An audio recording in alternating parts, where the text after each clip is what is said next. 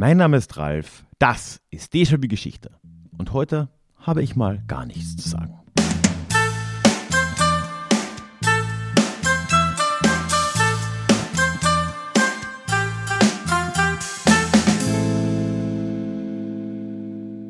Hallo und schön, dass du heute mit dabei bist. Mein Name ist Ralf, ich bin Historiker und Déjà-vu ist für alle da, die sich mit Geschichte beschäftigen wollen, um die Welt von heute zu verstehen und dabei ein wenig Spaß zu haben. Ja, aber heute, wie ja auch schon letztes Jahr zu Jahresende, habe ich mal überhaupt nichts zu melden hier, denn es ist heute ein Special hier dran. Ein paar Leute aus dem Déjà-vu Club haben sich da nämlich wieder zusammengefunden, um in dieser Bonusfolge einen feindlichen Takeover dieses Podcasts zu starten. Wenn du letztes Jahr das schon gehört hast, dann kennst du Mirko und Paul ja schon. Die haben das ja schon mal gemacht. Und dieses Jahr haben sie sich mit Bina nochmal Verstärkung geholt und mir da ein wirklich spannendes Gespräch zugeschickt, das ich heute mit dir teilen will. Es geht in diesem Gespräch um Rumänien, um das westliche Bild von Rumänien, sowohl romantisierend wie negativ.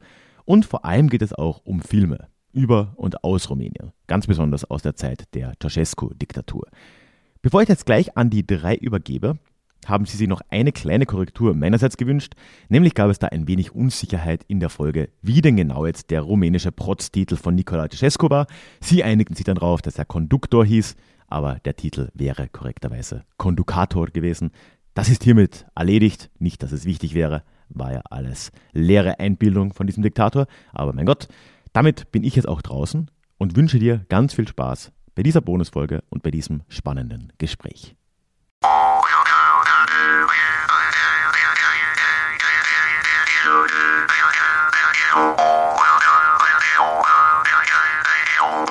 Hallo zu dritt. Heute das Triumvirat äh, der feindlichen Übernahme ist wieder da beim Déjà-vu Podcast. Und die drei sind der Paul und die Sabrina und der Mirko von Sprechaktiv. Und wir haben ähm, mal wieder so äh, gedacht, wir klauen dem guten Ralf mal wieder ein bisschen äh, Sendezeit und äh, begeben uns mal wieder in die Filmlandschaft und nach Rumänien und einmal wieder zurück. So ungefähr könnte man das, glaube ich, zusammenfassen. Ne? Grüezi miteinander und guten Tag. Und äh, was würde man bei dir sagen, Paul? Äh, bei uns würde man sagen, äh, auf Rumänisch Bună ziua, Salut oder auch Saramuna. Ah. Servus würde man tatsächlich Servus. auch sagen. Servus, ja. aber Servus. nur im westlichen Teil der Karpaten, wo. Das klingt äh, irgendwie alles sehr italienisch. Ja, das ist auch äh, romanische Sprache. Das äh, genau. hat viel mit, äh, sehr viele Ähnlichkeit mit Italienisch, richtig.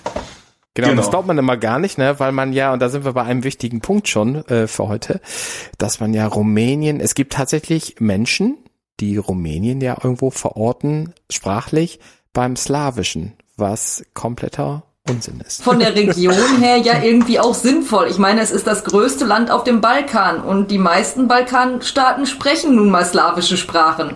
Das ist richtig, ja. das ist Rumänien echt eine äh, große Ausnahme. Nichtsdestotrotz haben wir tatsächlich auch slawische Wörter im rumänischen äh, Wortschatz. Äh, nicht gerade wenig, wir haben viele, aber überwiegend sind es eben lateinische.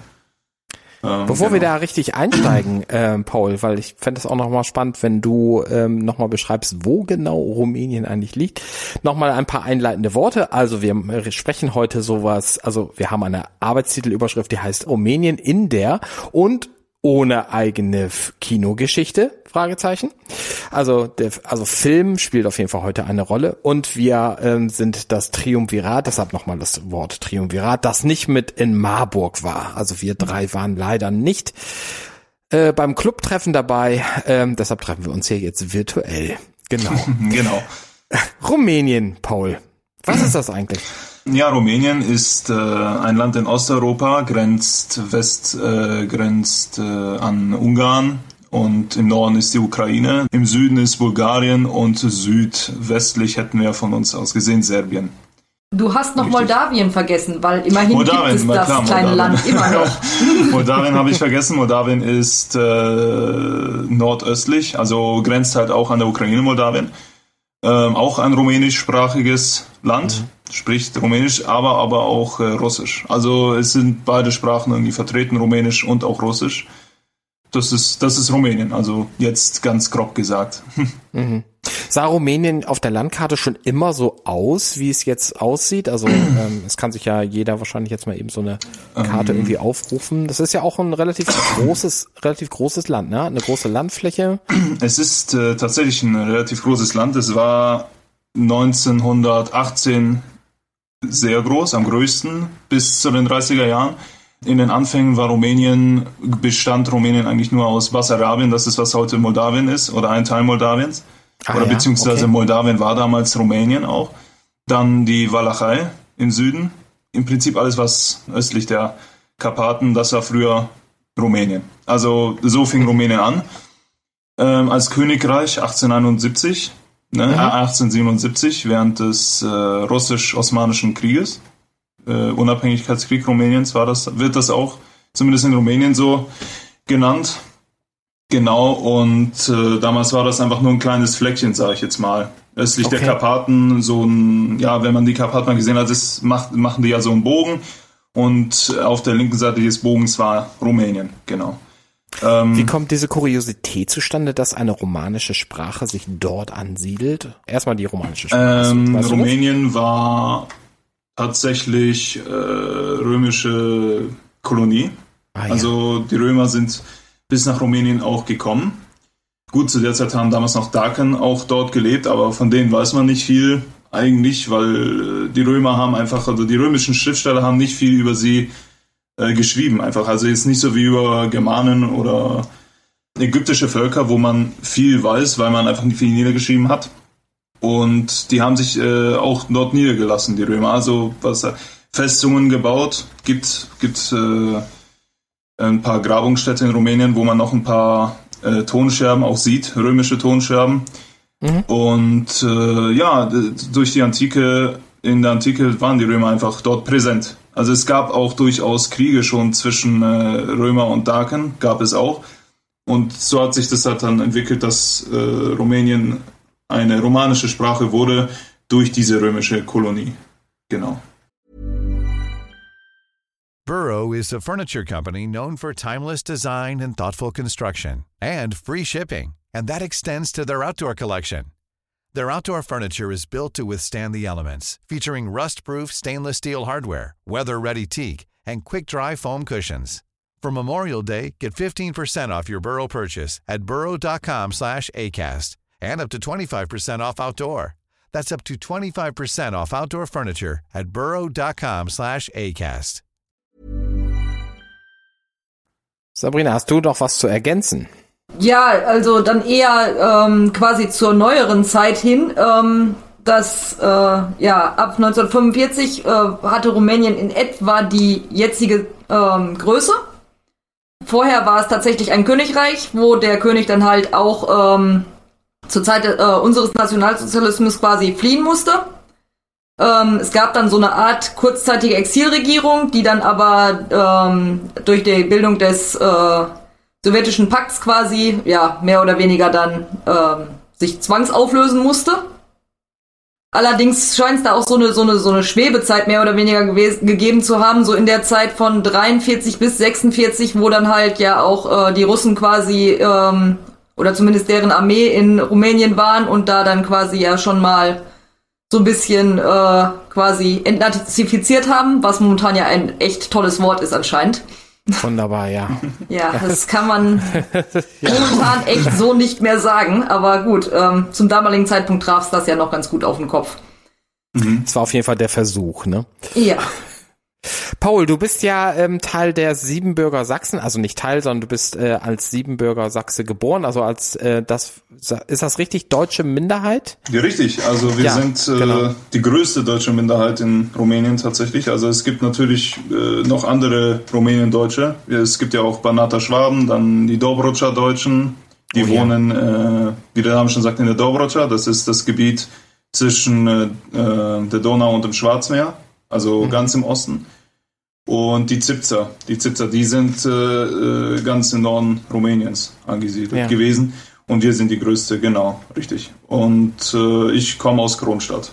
Das erklärt auch den seltsamen Namen des Präsidenten zurzeit, weil der heißt ja tatsächlich Klaus Johannes. Genau. Und ähm, was halt für Rumänien doch sehr seltsam ist. Ja, es ist, es ist tatsächlich äh, äh, wir haben uns tatsächlich gefreut. Äh, ich kann mich noch erinnern, als die Wahlen in Rumänien waren und er dann Präsident geworden ist, tatsächlich, ganz knapp. Und das war für uns ein Glücksmoment, einfach weil wir wussten, oder zumindest war unser Eindruck halt, ja, jetzt äh, wird halt auch was gemacht. Davor war er Bürgermeister von Hermannstadt. Also und hat äh, Hermannstadt zum Weltkulturerbe gemacht und hat sich dadurch in Rumänien sehr beliebt gemacht. Eines unserer Schwerpunkte heute wird ja tatsächlich äh, sein, ähm, also die, ich nenne das mal so ein bisschen zusammengebunden, die kulturelle Abbildung von Rumänien über sich selbst. Was gab's da eigentlich? Und äh, vor allen Dingen über das Bild der ähm, zentral oder ich sag mal, ja, Rumänien ist eigentlich ja Zentraleuropa, ne, wenn man ehrlich ist, ähm, der Westeuropäer. Das ist ja, ähm, äh, wir sind äh, darüber gestolpert, dass, dass es doch ein sehr äh, spannendes, äh, spannend bitte in Anführungszeichen, äh, Bild gibt von äh, so Westeuropäern über den Balkan ja sowieso, ne? Jeder, der Baller Baller Balkan hört, der äh, kriegt jedes Mal wieder das Klischeebild um die Ohren gehauen. Ähm, Im besten Sinne des Wortes. Und ähm, ich gestehe, dass ähm, so ich tatsächlich mit so Karpaten, also dem Gebirge dort, äh, tatsächlich seitdem ich irgendwie äh, sprechen kann, Dracula verbinde was natürlich sehr, sehr seltsam ist, weil Dracula natürlich irgendwie ein Geschöpf ist, ähm, was ja auch erst im 19. Jahrhundert entstanden ist oder so, ne? Ja, witzigerweise verbinde ich in dem Moment, wo ich Karpatenhund äh, höre, definitiv nicht Dracula damit, sondern äh, die drei Fragezeichen und den Karpatenhund. ich wollte es gerade sagen. ja. Dritte Folge, ja. Sehr schön. Ja. Boah, äh, okay, ich, ich gehe dann, ne? Ihr seid so gut, ey. Ja, Hammer. Ja, also ja, stimmt. Die, das, die heißt tatsächlich drei Fragezeichen und der Karpatenhund, ne? Ja, ja genau. einfach Karpatenhund, ja. Äh, wie ist das denn für dich eigentlich, Paul? So, ähm, kriegst du heute immer noch ähm, so typische Klischeebilder? Ich jetzt zitiere mal Volker Pispos, der hatte ja immer ein bisschen suffisant äh, gesagt, äh, der hier als ähm, als der äh, aus ähm, aus dem Ruhrpott äh, nach Rumänien gegangen ist, hieß es doch immer, also das ist jetzt Zitat von Volker Pispos so paraphrasiert, äh, es gab doch die Abmachung, äh, die Deutschen bauen die Handys und die Rumänen klauen die Handys. ja? Ja, es ist ein äh, gängiges Klischee tatsächlich, ja. Das, äh, ich werde halt zum Glück eigentlich nicht, also nicht ernsthaft damit konfrontiert, eher als Witz gemeint und dann merke ich halt auch, dass es ein Witz ist. Häufig okay. äh, nehme ich mich selber auf die Schippe damit. Ähm, aber bisher hatte ich halt das Glück, dass man mich jetzt nicht äh, direkt jetzt angegangen hätte, dass ich jetzt sonst was wäre. Äh, aufgrund meiner Herkunft, ja. Genau. Wie ist denn, äh, Sabrina, wie ist es denn bei dir? So, was ist denn dein, äh, das ist denn dein Bild abseits von äh, Dracula und den Karpatenhund? Ähm, so, was, was waren so deine ersten, ähm, ich sag mal, deine ersten Rumänien-Bilder, die, die, die dir begegnet sind, an die du dich erinnerst? Ja, sie sind tatsächlich witzigerweise mehr oder weniger alle aus den drei Fragezeichen, weil es halt doch so ein paar Folgen gibt, in denen halt äh, Rumänien dann doch mal ähm, Thema ist. Äh, unter anderem zum Beispiel Flammende Spur, wo halt auch tatsächlich so ein bisschen Hintergrundgeschichte halt erzählt wird, so ähm, äh, äh, was den König damals anbelangte und dass der dann ja ähm, fliehen musste und so, das wurde dann, wird dann mal kurzzeitig angesprochen. Und ähm, von daher war für mich, Rumänien war halt zum einen relativ weit weg immer. Mhm. Ähm, gut, ich war mal irgendwann äh, in Jugoslawien tatsächlich gewesen und damit tatsächlich auch mal relativ nah dran. Mhm. Zu der Zeit war es halt noch Jugoslawien. Aber ansonsten ähm, hatte man halt wenig Berührungspunkte damit. So diese romantische Seite habe ich eigentlich gar nicht so richtig von Rumänien mitbekommen. Mhm. Paul, kannst du da was zu, äh, zu ergänzen? Wie ist das so für dich? Du hast ja da, du siehst ja mal beide Seiten, ne? Behaupte ich jetzt mal so. ja, ähm, tatsächlich. Also gut, das romantische Rumänien, ähm, wie soll ich sagen, ja, bezieht sich, also das romantische Rumänien bezieht sich zum größten Teil, würde ich sagen, auf diese Dracula-Geschichten und äh, was dahinter steckt. Und ähm, ich habe da einfach nicht, also ich kenne beide Seiten schon. Also ich, ich schaue das immer, ich, ich schaue mir das immer sehr besorgt an, muss ich sagen. Also diese ganze okay. Entwicklung. ähm, weil das einfach die Geschichte des Landes äh, untergräbt, also die richtige mhm, Geschichte. Mhm, ähm, man muss dazu sagen, äh, das hat sich ja alles entwickelt im Prinzip von äh, dem Roman, ne? Bram Stoker, Dracula. Mhm. Und ja, da kommen wir gleich ja noch mal genau, zu. Richtig, ja? kommen wir später nochmal dazu. Ähm, für mich ist einfach, ähm, wenn ich äh, dort bin, für mich äh, ist es halt eher so, ja, du bist halt dort, du siehst halt die Karpaten, die altbekannten Berge, die man eben kennt, wenn man da in der Gegend wohnt und auf dem man öfters war. Und das ist dann halt eher was Heimatliches für einen. Also genau. Lass uns mal ins Kino gehen. Ja, lass es. Warum nicht? Das früheste ähm, Filmdokument, was ich, was ich persönlich kenne und das ziemlich gut kenne, äh, ist äh, der Nosferatu, die Nosferatu-Verfilmung von äh, Friedrich Wilhelm Murnau von 1922. Und ähm, da geht's ja dann schon los mit so ganz vielen ähm, Stereotypen und Klischees. Und wir werden heute in der Sendung so manches Stereotyp ansprechen, um es eben dann halt auch aufzudecken. Also meiner ähm, äh, Kenntnis ist der ist der Originalroman ist ja Dracula von Bram Stoker ähm, Ende des 19. Jahrhunderts. Ich meine ich glaube 1897 ist das Ding herausgekommen, aber ich bin mir nicht mehr ganz sicher, aber auf jeden Fall ist das ist der Roman aus dem 19. Jahrhundert.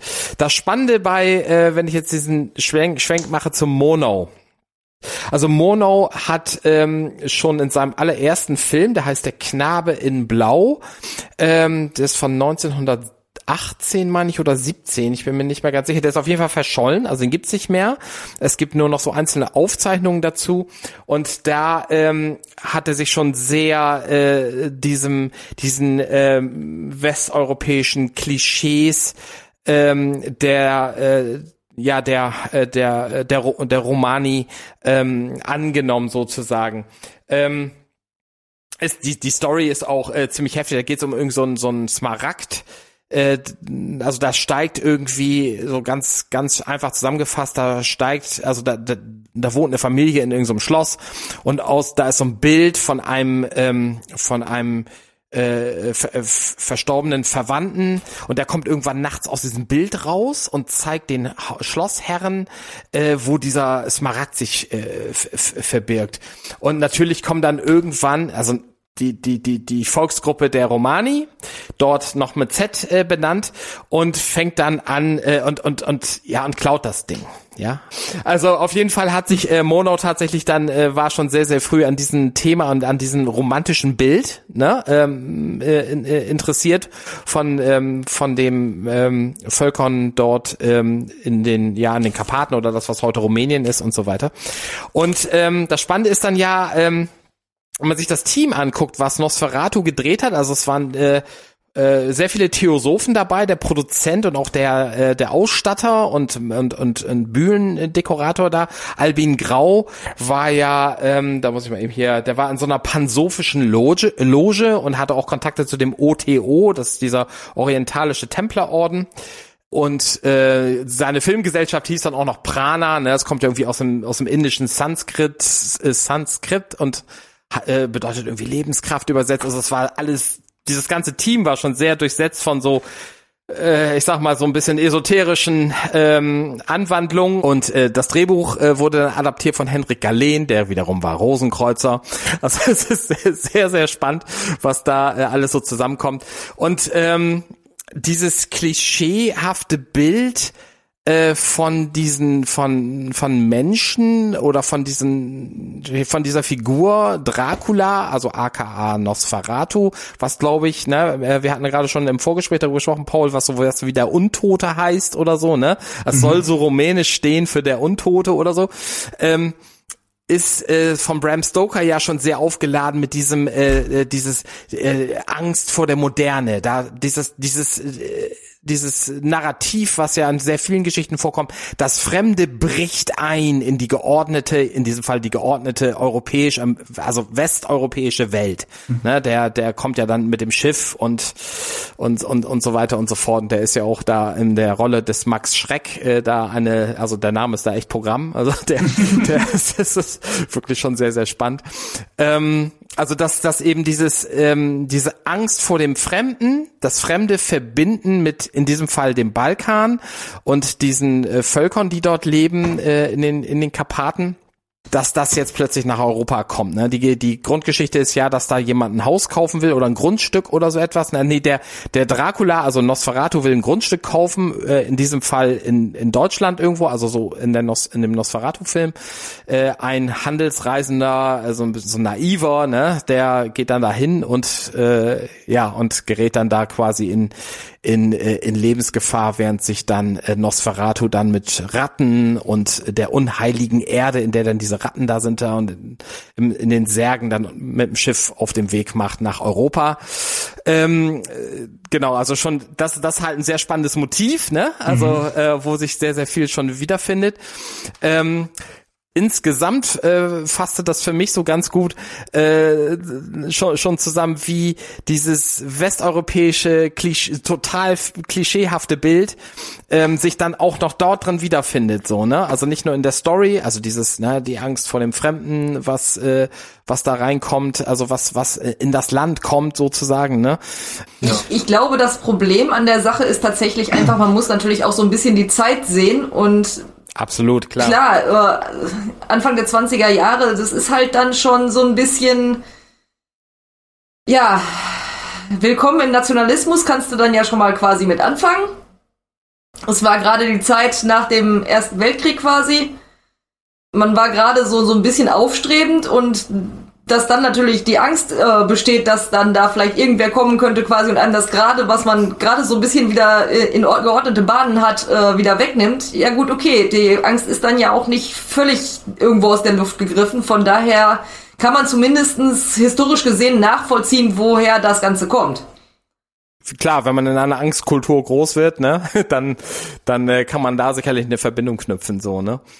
Das, ähm, das, das Spannende ist ja, dass sich dieses Bild noch sehr, sehr lange gehalten hat und ja sogar eigentlich bis zur Wende immer wieder nochmal so so ähm, so wieder auftaucht, ne? Also jedenfalls so wenn man also ich kenne aus meiner Kindheit tatsächlich diese Geschichten, dass die Romani, die wurden damals noch mit Z benannt ähm, dass die tatsächlich, ähm, ja, also wenn man freundlich war, hießen sie fahrendes Volk. Ähm, und ähm, ja, dass, dass, dass das tatsächlich immer noch aufgeladen war mit irgendwie, da muss man sich irgendwie ein bisschen vorsichtig äh, und äh, muss man sich von fernhalten, das sind alles Clans und so weiter und so fort. Wie war es bei dir, Sabrina? Na, ich denke, ähm, die eine Sache ist zumindestens, dass man ja auch von der Seite im Prinzip nicht viel mitbekommen hat. Ich meine, gut, mhm, äh, ich Fremde, war ne? drei, als die Mauer gefallen ist. Aber trotzdem ist es irgendwie ja natürlich so, du bist da ja nicht hingekommen. Du konntest diese Leute ja nicht kennenlernen. Und alles, was man nicht kennt, ist erstmal seltsam. Ähm, allerdings muss ich auch sagen, dass ähm, ich eher so ein, so ein, so ein, als Kind so eine romantische Vorstellung von Leuten hatte, die äh, halt so unter fahrendem Volk liefen. Das war irgendwie, so in Kindergeschichten war das irgendwie nie böse gemeint. Das waren nie irgendwie großartig die Bösen. Das war, die waren zwar ein bisschen, ich sag jetzt mal, anders und seltsam und äh, aber eigentlich eher immer die, die ähm, ja, Land Leute gesehen haben. Das Einzige, was natürlich ähm, oft äh, so mitgeschwungen hat, so ein bisschen, ist so die, ähm, die Tatsache, dass die halt oft relativ ärm ärmlich dargestellt wurden. Gut, okay. Äh, ich sag jetzt mal so, ist jetzt auch nicht völlig aus der Luft gegriffen gewesen, schon gar nicht zu der Zeit. Ist äh, halt leider tatsächlich auch in Größen äh, bei den meisten der Romani so. Man muss dazu sagen, dass sie eigentlich nichts dafür können oder eigentlich äh, nicht wirklich nicht viel. Äh, man muss halt dazu wissen, ursprünglich sind sie ein, waren sie ein Nomadenvolk. Also das sieht man auch in deren äh, wenn man die äh, die Wortherkunft, ne? Da die, kann man auch schon sehen, ne? Die Wortherkunft und auch die Flagge. Die haben ja Sinti und Roma haben mhm. eine gemeinsame Fahne und die, die hat ein Rad in der Mitte. Mhm. Oben ist blau, unten ist grün. Das blaue steht für die Roma und das grüne steht für die Sinti und in der Mitte dann das Rad. Und das soll einfach nur zeigen, dass man eben ein fahrendes Volk ist, dass man einfach äh, nomadisch lebt, was ja nicht verkehrt ist. Das äh, darf äh, sie sind so sind sie halt entstanden und so sind sie auch nach Europa gekommen. Ich meine, ursprünglich kommen sie aus Indien ähm, und sind halt über äh, Nahost, Griechenland, äh, Byzanz, Ägypten dann nach Europa gekommen. Mhm. Und äh, man muss auch dazu sagen, und das ist das Problem, das sich heute eben stellt und warum heute so viele ärmlich leben müssen, ist, dass man ihnen halt auch nichts gibt oder halt auch nicht die Möglichkeit gibt, überhaupt da rauszukommen. Also bei uns in Rumänien ist es zum Beispiel so, dass sehr viele in Slums leben müssen, wenn man so will. Das ist einfach nur, die haben einfach nur Blechhütten und äh, total miserable Straßen im, im Winter und äh, wenn es regnet, sind die schlammig ohne Ende. Und äh, was äh, und richtig zur Schule gehen können sie in Rumänien auch nicht. Sprich, es ist äh, diesbezüglich ein ewiger Teufelskreis. Aber nicht nur Rumänien, es ist, betrifft leider sehr viele in äh, Balkan. Ich finde ja nochmal spannend, wenn man ähm, äh, auf das Wort, äh, auf das englische Wort für, äh, für das Z-Wort schaut, nämlich Gypsy. Ähm, die, äh, die führen das ja zurück auf äh, Egyptian, ne? Ja, also, genau. ähm, weil ja so ähm, die erste Begegnung wohl gewesen sein soll, 1505 bis 1515. Ähm, und äh, man tatsächlich so ähm, äh, geglaubt hat, dass äh, jetzt im englischen Sprachraum, dass die äh, aus, also dass die Romani aus äh, ehemals Ägypten, äh, also das, was früher mal Ägypten war, ja. äh, gekommen sind, ne? Also das ist schon sehr, sehr spannend. Wobei das äh, dieses andere Wort, das was das Z-Wort äh, ja aus ähm, äh, was im deutschen Sprachraum, äh, was im deutschen Sprachraum ja be benutzt wird aus dem ähm, byzantischen Griechisch, ja, was du schon sagtest, Paul. Genau, ähm. richtig. Also ähm, wenn man auf das byzantisch-griechische geht, ähm, woher das Wort auch kommt, ähm, heißt es eigentlich nichts anderes als Wanderer. Ähm, ja, ein genau. harmloses Wort, einfach mehr ist es nicht. Und äh, so wie es sich über die Jahrhunderte entwickelt hat, auch Mittelalter, ähm, ähm, hat sich das einfach negativisiert, muss man dazu sagen. Leider mhm. ähm, ist das halt auch ähm, negativ angewendet worden auf dieses Volk. Ich fand äh, dazu ähm, die äh, ein Teil der, ähm, also ich lese nur einen Teil vor, äh, von der Definition, die ich äh, tatsächlich auf der Wikipedia-Seite gefunden habe, ziemlich gut und ziemlich gut einordnend. D ähm, das, äh, das, das Z-Wort ist eine im deutschen Sprachraum mutmaßlich auf das byzantisch-griechisch zurückgehende Fremdbezeichnung für Bevölkerungsgruppen, denen in Stereotypen ausgeprägte, jeweils auffällige, von der Mehrheitsbevölkerung abweichende Eigenschaften zugeordnet werden. Eigenbezeichnungen wie Roma und, oder Sinti haben andere Bedeutungen und andere Konnotationen als die Fremdbezeichnungen.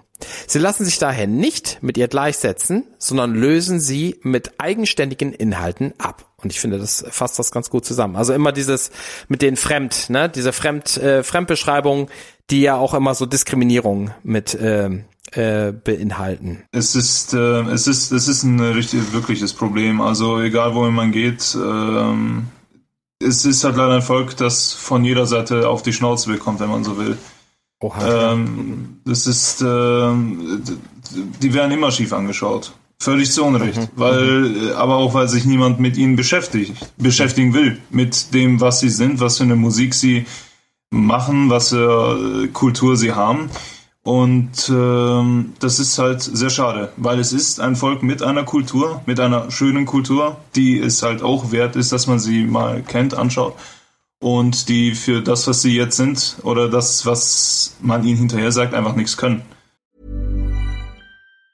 Hey, it's Ryan Reynolds and I'm here with Keith, co-star of my upcoming film If, only in theaters May 17th. Do you want to tell people the big news? All right, I'll do. Sign up now and you'll get unlimited for $15 a month in six months of Paramount Plus Essential Plan on us. Mintmobile.com slash switch. Upfront payment of $45 equivalent to $15 per month. Unlimited over 40 gigabytes per month. Face lower speeds. Videos at 480p. Active Mint customers by 531.24 get six months of Paramount Plus Essential Plan. Auto renews after six months. Offer ends May 31st, 2024. Separate Paramount Plus registration required. Terms and conditions apply if rated PG. Habt ihr beide irgendwie Material gefunden aus der ähm, Zeit nach dem Zweiten Weltkrieg bis, ähm, äh, bis zum Ende der kommunistischen Ära, ähm, äh, die diese Volksgruppe oder auch andere Minderheiten, also auch Siebenbürgen und so, äh, ähm, in der Filmkultur darstellt? Kennt ihr da beide irgendwas? Also mir ist tatsächlich ein Film bekannt, den ich gesehen habe mit meinem Vater zusammen. Der lief auch früher äh, in den 70ern in den rumänischen Kinos. Der Film heißt äh, Shatra, auf Rumänisch heißt er Shatra. Das ist ähm, ähm, auf Englisch heißt er The Gypsy Camp Goes to the Heaven. Und äh, es gibt auch den deutschen Titel dafür. Das äh, Zigeunercamp äh, fährt in den Himmel. Also wären wir wieder ah, bei ja. dem Z-Wort, mhm. genau. Mhm. Ähm, auf Rumänisch ganz simpel. Der ist von 1975, ne? Genau, sowjetische richtig. Film, ne? Genau, ein mhm. sowjetischer Film mit einem rumänischen Regisseur, beziehungsweise moldawisch. Und ähm, der Film spielt, also er wurde in Bessarabien gedreht, tatsächlich. Moldawien, Bessarabien und spielt in Siebenbürgen. Und da geht's, in dem Film geht es um eine Shatra. Shatra ist rumänisch für eben so ein ähm, Roma äh, Konvoi. Ne? Also die, die, die, die Planwegen, die Kutschen, die sie hatten, die von fern gezogen werden, weil das war ja damals noch, äh, die waren, damals hatten sie eben noch dieses Nomadische oder konnten noch äh, durchs Land ziehen. Damals war ja noch nicht so viel privatisiert. Mhm. Und in dem Film geht es darum, um so eine Shatra und an einem äh, Roma, der zunächst ein bisschen freier lebt und sich in ein Mädchen verliebt hat, das in diesem Shatra dabei ist. Und in dem Film wird generell gezeigt, wie dieses Volk äh, äh von anderen, äh, wie soll ich sagen, angesehen ist. Also ah, ja, äh, okay. äh, klar gibt es auch Szenen, wo tatsächlich geklaut wird, aber man muss sich halt, äh, man muss sich eben diesbezüglich auch wissen, dass man eben auch nichts anderes zum Essen hatte. Man konnte sich ja nicht viel leisten. Und äh, man sieht auch, was, wie sie bestraft wurden. Also es war schon leider auch gängig, dass sobald sie was geklaut haben, ein Huhn oder ein Pferd oder auch Rind, äh, dass da tatsächlich eben man versucht hat, sie auch zu erhängen. Also das waren schon äh, teilweise Zustände wie in Amerika im Wilden Westen, ne? Wenn das heißt ein Pferdedieb. Spielt, spielt der Film dann äh, so zeitgenössisch? Also spielt er in den 1970ern oder spielt er irgendwann äh, äh nee, der, zu einer der, anderen Zeit? Ähm, der spielt im 19. Jahrhundert. Ah, KOK. Ja, okay. Also äh, da gibt's äh, also da gibt's auch äh, in dem Film ein äh, gibt's auch einen Ungarn, ein Boyar, wie wir sagen, also ein reicherer Ungar einfach. Der hat sich auch in dieses Mädchen verliebt. Ähm, ist halt nichts draus geworden. Das hat seinen Hass auf dieses Volk halt nochmal bestärkt. Äh, dadurch, dass er eben eifersüchtig war. Der Film hat leider auch kein Happy End. Also in dem Film sterben dann der, der, der, der Roma und auch das Mädchen. Da, dann hört der Film auch auf. Also das ist ein sehenswerter Film, muss ich sagen. Der Film ist original auf Russisch und auch auf Romanes, also in beiden Sprachen. Ah, ja. Äh, okay. äh, zumindest wenn gesungen wird, es wird auf Romanes gesungen und äh, aber gesprochen auf Russisch. Ja. Ähm, weißt du, ob der auch tatsächlich in Rumänien gelaufen ist? Ja, den hat mein äh, Vater das erste Mal im äh, Kino in Neustadt gesehen.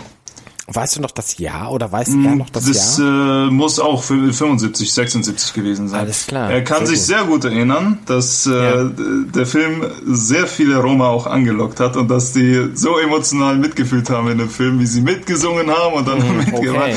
Der, äh, er hat sich, äh, er hat, hat er sich daran erinnert. Daher kannte er auch den Film. Da, ja. Daher kannte er den Film. Und äh, der lief, der lief dort. Und er war beliebt, auch bei den Leuten. Also wir werden ja, wir werden ja noch einen kleinen Ausflug machen in diese Zeit. Da gab es ja einen bestimmten Politiker, der damals der Kondukator war. Ganz genau, der, äh, der Aber da kommen wir später noch hin. Genau. Kondukator, ja. ja Konduktor, nicht Kondukator, Konduktor. Konduktor. Konduktor. Wieso schreibe ich, denke ich denn mal Kondukator? Mhm. Die Kinolandschaft äh, zur Zeit des Konduktor äh, war ja nicht gerade von großer, äh, innovativer Kinogeschichtserzählkultur in Rumänien. Äh, das waren jetzt, glaube ich, ganz viele, äh, ja, also ge geprägt.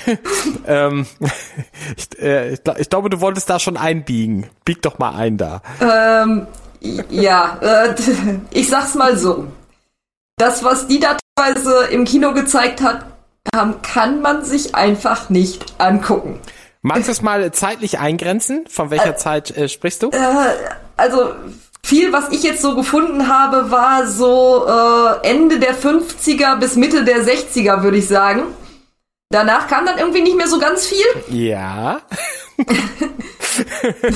Witzigerweise haben da gerade dann die, äh, die damaligen Jugoslawen damit angefangen, mit diesem ganzen Propagandakram. Mhm.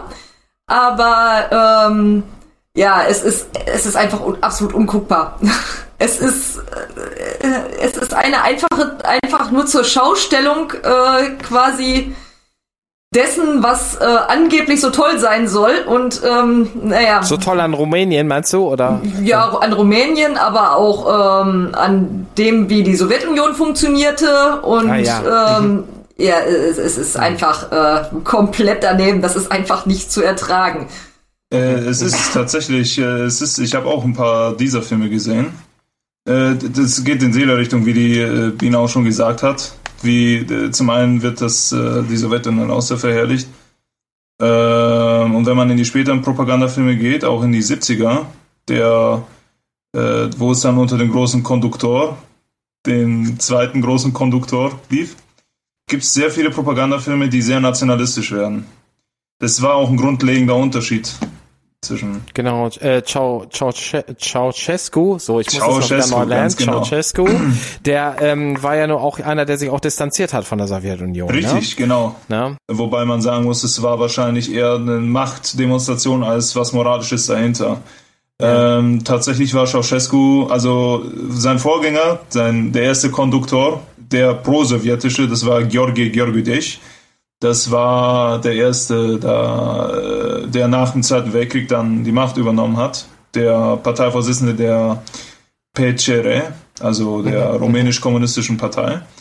Und äh, nach Ceausescu wurde es dann maoistischer. Der war ein großer Fan von Mao, von diesem Personenkult und auch von Kim Jong-il. Und er war halt, wie gesagt, dann eher der Nationalist, komplett. Und ja, das sieht man ja, halt ja. in äh, den Propagandafilmen, die er, die unter ihm liefen, sehr gut in, in den 70er Jahren. Und zwar gibt es zum Beispiel den Film Pentru Patrie, das heißt übersetzt für das Vaterland. Mhm. Und das spielt. Das Titel schon super attraktiv. Das, das Titel ist schon, ja. Gott. Und da geht es in dem Film einfach um, äh, das, äh, dieser Film spielt 1877 äh, im rumänischen Unabhängigkeitskrieg. Und zwar, wie könnte es auch anders sein, stellen die sich als die großen äh, Helden dar, die alleine, ohne irgendeine Hilfe, das Osmanische Reich besiegt haben und äh, unabhängig geworden sind äh, historisch, äh, historisch, äh, historische Kontext ist aber tatsächlich, oder wie es wirklich lief, ist einfach, das war wie gesagt der russisch-osmanische Krieg. Und die Russen haben, sind, die Russen waren es, die über die Donau auch hingegangen sind. Äh, die waren größtenteils russische Divisionen, russische Armeen, die über die Donau da nach Bulgarien runter sind und da das Osmanische Reich zurückgeschlagen haben und nicht die Rumänen. Aber das ist halt äh, eine Propagandasache, genau. Es geht nicht ohne Geschichtsrevisionismus, es, ne? Genau, richtig. Und das ist auch nicht der einzige Film. Also da ist man halt ganz heroisch, ne? Also das mhm. ist, was man da alles gemacht hat und um das mal eben vielleicht mal eben kurz für unsere HörerInnen äh, einzusortieren. 1971 ist was sehr Relevantes passiert, was dann tatsächlich auch große Auswirkungen hatte auf die Medienlandschaft äh, von Rumänien. Ceausescu reist nach Nordkorea. Richtig, ja. Das äh, war. Das ist, das ist, glaube ich, ein wichtiger Punkt, ne? Da hat sich da ja da den den Personenkult abgeguckt. Ich glaube, da kann Bina auch noch was zu sagen, ne? Meine ich, ne? Oder? Personenkult ist noch nett ausgedrückt. Ähm, das, was Nordkorea da. ja, das, ja, im Prinzip ist es tatsächlich so. Das, was Nordkorea da äh, sich aufgebaut hat, ähm, zuerst unter Kim Jong-il und dann halt, äh, oder eigentlich ja schon dem Vater davor quasi und dann jetzt auch Kim Jong-un, das ist ja äh, einfach völlig irrsinnig. Das ist ja quasi schon gottgleich und äh, wenn man da irgendwas gegen sagt, ist man halt weg vom Fenster, im wahrsten Sinne des Wortes. Da scheint er sich tatsächlich so ein paar Ideen abgeholt zu haben, weil das, was danach dann kommt, ist dann ja nur noch, ähm, ja, wie soll also man das denn jetzt am besten ausdrücken? Äh, es war für das Land der pure Horror, komplett, für die Bevölkerung, ja. denn äh, diese Familie hatte nur noch Vorzüge bekommen. Es hatte mit einem Kommunismus überhaupt nichts zu tun. Es war eher, ich, ich, äh, man hat das voll klein gehalten. Ja, man lebt ja in einem Kommunismus, das heißt, niemand kriegt viel. Und man selber hatte aber ein Bad aus Gold, das man mhm. halt auf Kosten des Volkes gebaut hat. Das beste Beispiel ist ja dieser völlig durchgeknallte Palast sein, sein, sein kleines Sommerresidenzchen in Bukarest. ist ja, ja, gut. Und vor allen Dingen ja eigentlich auch nur auf Wunsch seiner Frau und dann auch Ganz noch diese völlig irrsinnigen Stufen, damit sie denn da schöner hochschreiten kann. Also ernsthaft. Das, äh, ist, äh, das ist ja, tatsächlich. Frau, Frau Ceausescu ist ja sowieso noch eine ganz spezielle Rolle. Ne? Elena, Wie viele Diplome hatte die? Äh, Elena ja. Ceausescu, die hatte 73 Doktortitel. Tatsächlich. Ja. Geschenkt. Alle geschenkt. Nicht verdient geschenkt. Diese gesamte äh, Lebensgeschichte des äh, äh, Nikolai ist ja auch komplett äh, manufactured, ne? Also Komplett. Also gerade dann auch im Kino, ne? ja. Ähm, das, das, das, äh, äh, ja, das, das hatte, hatte dann schon Ähnlichkeit mit dem, was man so, äh, so äh, gesehen hat oder was so erzählt wird über über die ähm, über den Herkunftsmythos von Kim Jong Il, ne? Mit diesen, dass dass die da in, in Nordkorea da irgendwo auf irgendeinen so heiligen Berg da geboren wurden und äh, keine Ahnung zwei Krähen oder was haben die Nachricht überbracht oder was ist da alles so für für Geschichte? Ich glaube, ich kriege das jetzt alles ein bisschen durcheinander. Kino, Kino in, in Rumänien. Du hast ja schon, äh, oder wir haben ja schon ein bisschen so darüber gesprochen, was da eigentlich dann so lief und wie dieses ähm, klischeehafte Bild dann eigentlich auch selber abgebildet wurde. So hat es ja, ähm, Paul hatte ja dieses tolle Beispiel mit diesem sowjetischen Film. Mhm. Ähm, ich habe ein paar Zahlen gefunden, die sehr, sehr deprimierend sind.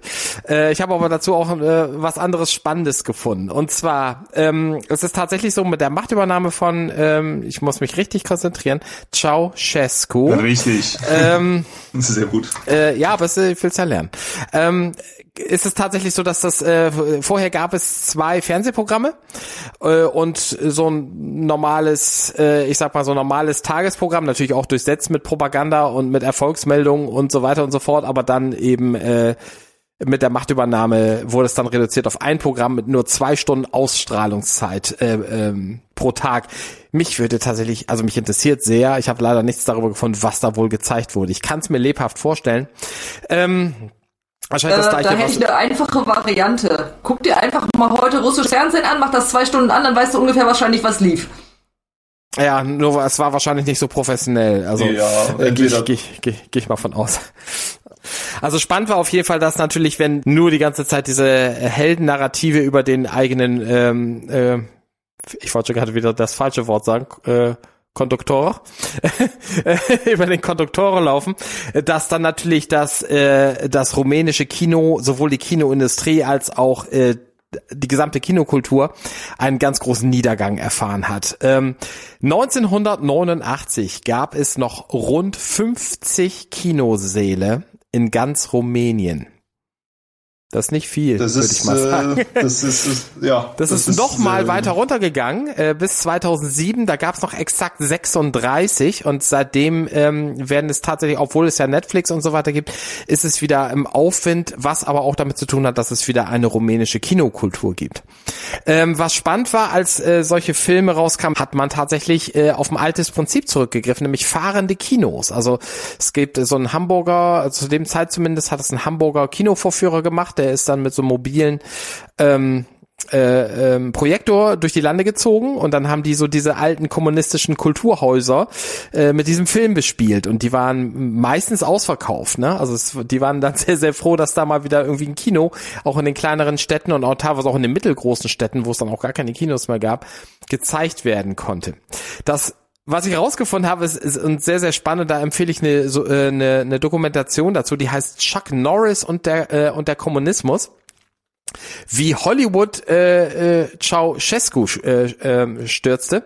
Ähm, das ist eine Dokumentation ähm, äh, von, ich kann es wahrscheinlich wieder nicht richtig aussprechen, Ilinka Ilinka Karugarianu. Ilinka Karugarianu der, äh, der Film berichtet davon, ähm, was für eine, äh, ich, also ich glaube, der falsche Begriff ist Subkultur. Ich glaube, den gibt's in Wahrheit gar nicht. Aber man sagt, glaube ich, so Unter, Untergrundkultur, also eine Altern es gab eine alternative Kultur zu der ähm, äh, rumänischen Propaganda-Kinokultur, nämlich das, was über die VHS-Kassette hereinkam. Und es gab eine richtige illegale VHS-Kassetten-Raubkopie-Industrie in Rumänien, die auch äh, von Parteibonzen getragen wurde. Das war nämlich auch so Kino-Nerds Nerds. Das erinnerte mich ein bisschen an den Herrn, von dem wir erst schon mal gesprochen haben, der aus Österreich kam, Deutschland zwölf Jahre beherrscht hat und der hatte noch einen, so einen anderen Typen, der hat der hat sein Bein immer nachgezogen. Das waren ja beides auch so Kino-Nerds, ne? Also ich spreche von Goebbels natürlich. Ähm, und äh, diese Kombination aus dem Rochus des Illegalen und man wollte doch endlich mal wieder irgendwie äh, Filme gucken, hat dazu geführt, dass dann tatsächlich da eine äh, so ein, so ein Videopirat, äh, der Theodor Samphir, eine sehr interessante Figur, ich glaube, der lebt noch, ähm, hat äh, ständig über Ungarn äh, dann ähm, US-amerikanische VHS, also US-amerikanische Filme oder generell Filme aus dem aus dem Ausland, die ja alle verboten waren äh, in der Zeit zu äh, zu äh, Ceausescu, ähm, sich äh, da ins Land geholt. Hat dann schon an der Grenze schon die Leute gekannt, die hat er dann immer gleich bestochen. So, also der hatte dann hinten in seinem Kofferraum schon immer so das Geld bereitgelegt. Das Spannende war auf jeden Fall, dass, äh, dass es dann so illegale ähm, Meetings gab, so in der Nachbarschaft, wo äh, äh, sie hier, Paul zeigt heute Abend wieder einen Film oder so und dann wurde dann gemeinsam Terminator geguckt oder irgend sowas. Das Spannende ist, dass es tatsächlich ähm, dieser Theodor Samphir, der hatte ähm, so eine Art ja Studio, wenn ihr so wollt, unten im Keller. Und äh, da, ähm, da gab es dann eine Dame, die auch äh, für die Apparatschicks tätig war. Die war dann, hat dann heimlich abends auf seinen Auftrag hin, die ist Irina Nistor, äh, mehrsprachige Dame, also eine Übersetzerin, die hat dann diese ganzen Filme synchronisiert. Und die galt, äh, gilt bis heute in Rumänien als der Star, äh, weil ihre Stimme einfach dann äh, mehr gehört wurde als die von Ceausescu zum Beispiel. Also die ist äh, so richtiger, ähm, ich glaube, die lebt auch noch und die ist äh, so eine richtige, so eine kleine Legende da.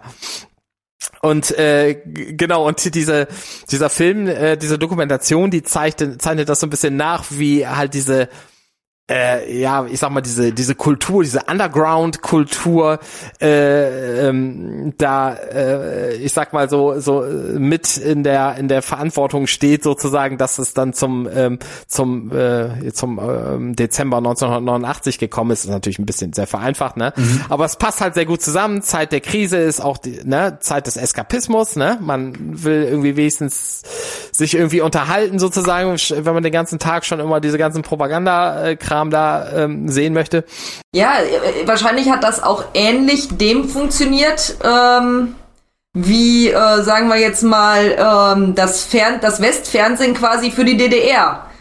Weil man halt dadurch ja dann auch gesehen hat, bei den anderen sieht das gar nicht so schlimm aus, wie uns immer erzählt wird. Und irgendwie scheint da bei dem Ganzen echt irgendwie was nicht zu stimmen. Und klar, wenn man das dann natürlich so spitz kriegt, dann äh, kommt natürlich viel eher die Idee mal auf, ähm, ich glaube, wir sollten hier mal was ändern.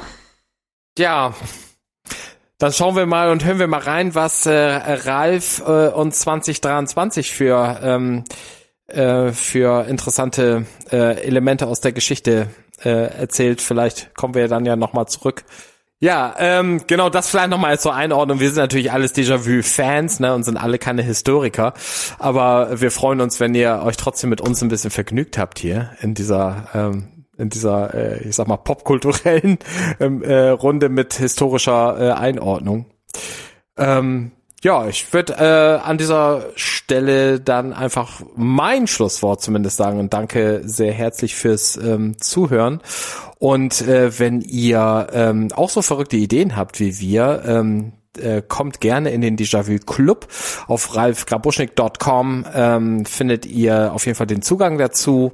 Ähm, Ralf zu unterstützen ist eine sehr, sehr gute Sache. Es gibt auch sogar Bonus-Content. Ähm, das findet ihr alles auf seiner Website. Ja, dann äh, sage ich auch nochmal vielen Dank fürs Zuhören. Ich hoffe, ähm, es hat Spaß gemacht beim Zuhören und äh, ihr habt ein bisschen was dabei gelernt, auch über Rumänien. Und vielleicht haben wir auch ein paar Sachen gefunden, die auch äh, Ralf noch nicht so auf dem Schirm hatte. Ähm, ich hoffe, es war spannend. Ich hoffe, es hat den Horizont etwas erweitern können. und äh, ja, ich freue mich schon auf die nächsten Folgen mit euch. Und sag dann Tschüss. Alles klar. Bis dann. Bis dann. Tschüss. Tschüss. Even when we're on a budget, we still deserve nice things. Quince is a place to scoop up stunning high-end goods for 50 to 80% less than similar brands. They have buttery soft cashmere sweaters starting at $50, luxurious Italian leather bags, and so much more. Plus, Quince only works with factories that use safe, ethical, and responsible manufacturing. Get the high-end goods you'll love without the high price tag with Quince. Go to quince.com/style for free shipping and 365-day returns.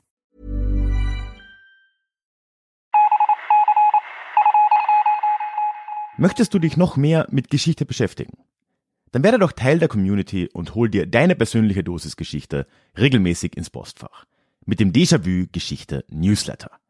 Dort erwarten dich abwechslungsreiche Geschichte-Häppchen, zweimal im Monat direkt in dein E-Mail-Postfach, Austausch mit mir, ich kann dich erreichen, du kannst mir direkt antworten und ich melde mich auch garantiert wieder zurück. Und als Dankeschön das exklusive Hörbuch Psoffene Geschichte, wie Alkohol die Geschichte prägte.